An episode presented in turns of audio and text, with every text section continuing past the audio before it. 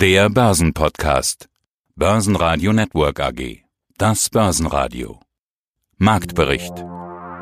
Im Studio Sebastian Leben zur Prognose für das zweite Börsenhalbjahr Heiko Thieme und zu fallenden Währungen und steigendem Goldpreis Thorsten Polleit, Chefvolkswirt von Degussa. Interviews in ausführlicher Version und weitere Beiträge finden Sie unter börsenradio.de oder in der Börsenradio App. Die Börsen starten ins zweite Halbjahr und zwar erstmal ohne Kurs. Flatline im DAX sieht aus wie Herzstillstand. Der Grund waren technische Probleme im System der deutschen Börse. Aber ganz ehrlich, als die Kurse wieder zustande kamen, passierte auch nicht viel mehr. Der DAX schwankte zwischen kleinem Plus und kleinem Minus. Zu Börsenschluss blieben 12.261 Punkte und minus 0,4 Prozent. Der ATX in Wien legte 0,3 Prozent zu auf 2.254 Punkte. Auch in Wien blieben die Kurse ja erstmal aus.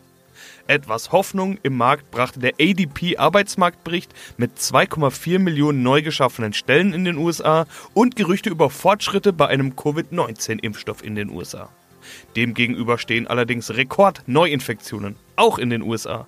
Ansprechen müssen wir natürlich auch noch Wirecard. Am Mittwoch DAX Schlusslicht mit minus 16,2% und das ist für Wirecard-Verhältnisse ja fast schon unspektakulär.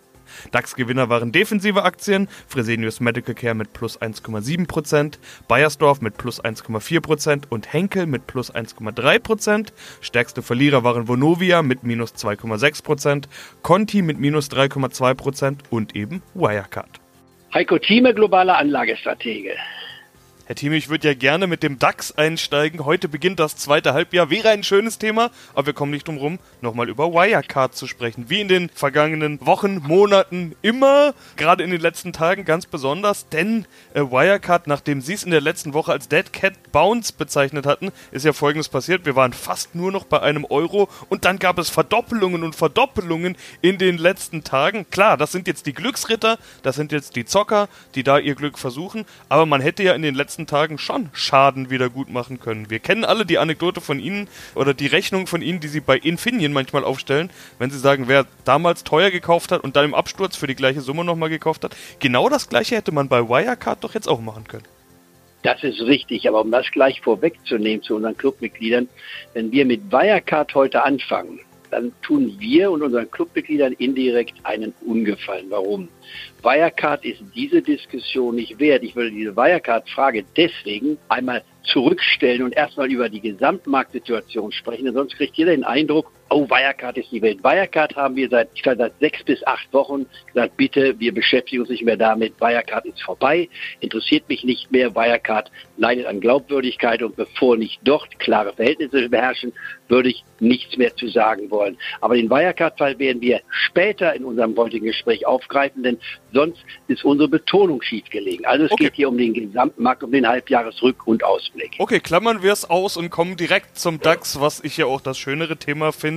Das erste Halbjahr ist nämlich vorbei, so schnell kann es gehen. Die Hälfte 2020 liegt schon hinter uns und das zweite Halbjahr beginnt. Das erste Halbjahr war ja wirklich, ich würde mal sagen, ein ganz außergewöhnliches. Ich in meinen jungen Börsenjahren habe sowas auf jeden Fall noch nicht erlebt. Wir hatten Rekorde, wir hatten Crash, wir hatten Corona, wir hatten alle möglichen Einzelthemen und wenn wir auf den Börsenkurs schauen, dann sieht es gar nicht mal so schlecht aus. Wie sehen Sie es?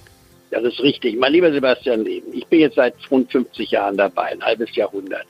Und ich gebe absolut recht, wenn man etwas weniger dabei ist, nicht wahr, das passiert wahrscheinlich den meisten. Das heißt, die Gruppe der 50 plus, nicht wahr, Jahre Erfahrung an der Börse sind also die Raritäten eher. Auch wir, die Alten sozusagen, die Urgesteine, oder wie immer wieder beschimpft werden oder genannt werden, wir haben das auch noch nie so erlebt wir tappten zwar nicht im Dunkeln, weil wir Ähnliches erlebt haben. Ich habe den Crash von 1987 erlebt. Da ging es in sechs Wochen 40 Prozent runter, nicht wahr? Um sich dann in knapp zwei Jahren wieder voll zu erholen. Das war das Extremste bis dahin. Davor hatten wir den Crash, den keiner von uns erlebt hatte, nicht wahr? 29 bis 32, wo wir immerhin fast 90 Prozent verloren hatten beim Dow Jones Index. Also es ist eine Neuentwicklung, größte Einbruch in vier Wochen von 40 Prozent, sowohl in den USA als auch in Deutschland. Das innerhalb von Ende Februar bis März.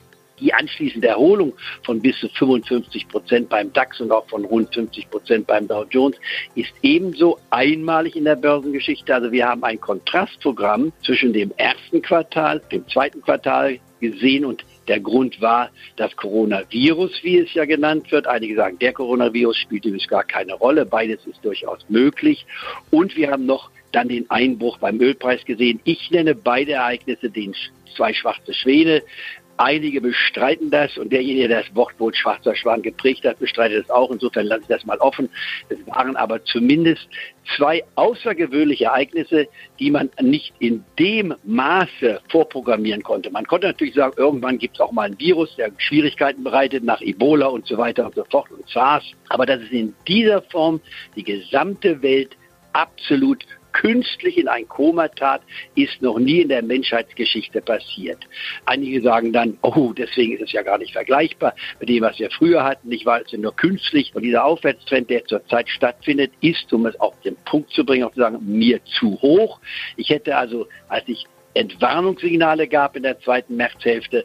Da lagen wir, wie gesagt, bei 8.250 im Tiefstand beim DAX und beim Dow Jones bei 18.200.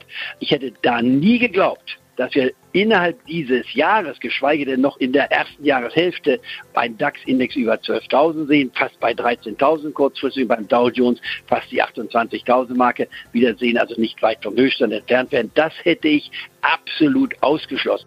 Mein Name ist Thorsten Polleit, ich bin der Chefvolkswirt der Degussa und außerdem Autor des Degussa Marktreports und der trägt diesmal den Titel Der Goldpreis steigt und steigt, der Wert von US-Dollar, Euro und Co. verfällt immer mehr. Das wollen wir mal durchgehen. Zunächst erstmal, steigt der Goldpreis denn tatsächlich oder steigt er nur optisch, weil eben Dollar, in dieser Währung wird er ja gängigerweise betrachtet, aber eben auch der Euro, dass diese Währungen fallen?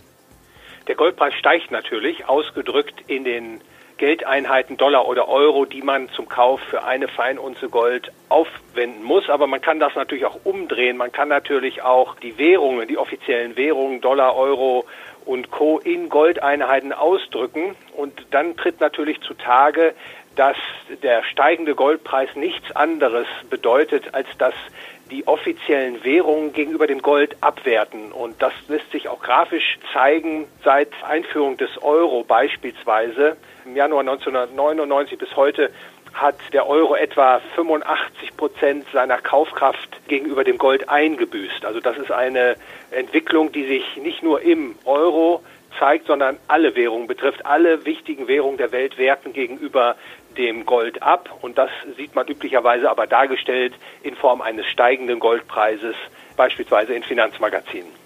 Ja, woran es liegt, dass Euro und Dollar fallen, ist ja klar. Die Notenbanken erhöhen die Geldmenge nach wie vor massiv, beziehungsweise durch Corona wurde alles noch expansiver, weil eben auch die jeweiligen Regierungen noch Geld in den Kreislauf pumpen.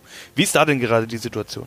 Das ist richtig. Man hat auf diesen politisch diktierten Lockdown reagiert, indem man große Konjunkturpakete, Konjunkturstützungspakete auf den Weg gebracht hat, die mit der elektronischen Notenpresse de facto finanziert werden. Und das erhöht natürlich die Geldmenge. Und dann gibt es eine ökonomische Gesetzmäßigkeit, die da lautet, wenn die Geldmenge steigt, dann steigen früher oder später eben auch die Güterpreise und das können dann die Konsumgüterpreise sein, das können aber auch die Vermögenspreise sein wie Aktien, Häuser und Grundstücke aber eben auch das Gold und das Gold in besonderer Weise ist hier zu erwähnen. Und obwohl das Gold schon vor Jahrzehnten seinen offiziellen Währungsstatus aberkannt bekommen hat, handelt das Gold nach wie vor geldnah. Und das zeigt sich insbesondere daran, dass bei einer steigenden Geldmenge der Goldpreis sich deutlich erhöht und das ist auch aktuell zu beobachten. Diese Rettungspolitiken, die de facto Geldausweitungspolitiken sind, die treiben in besonderem Maße den Goldpreis an und führen eben dazu, dass alle Währungen gegenüber dem Gold abwerten, weil eben alle, de facto alle Staaten die gleiche Politik verfolgen. Börsenradio Network AG Marktbericht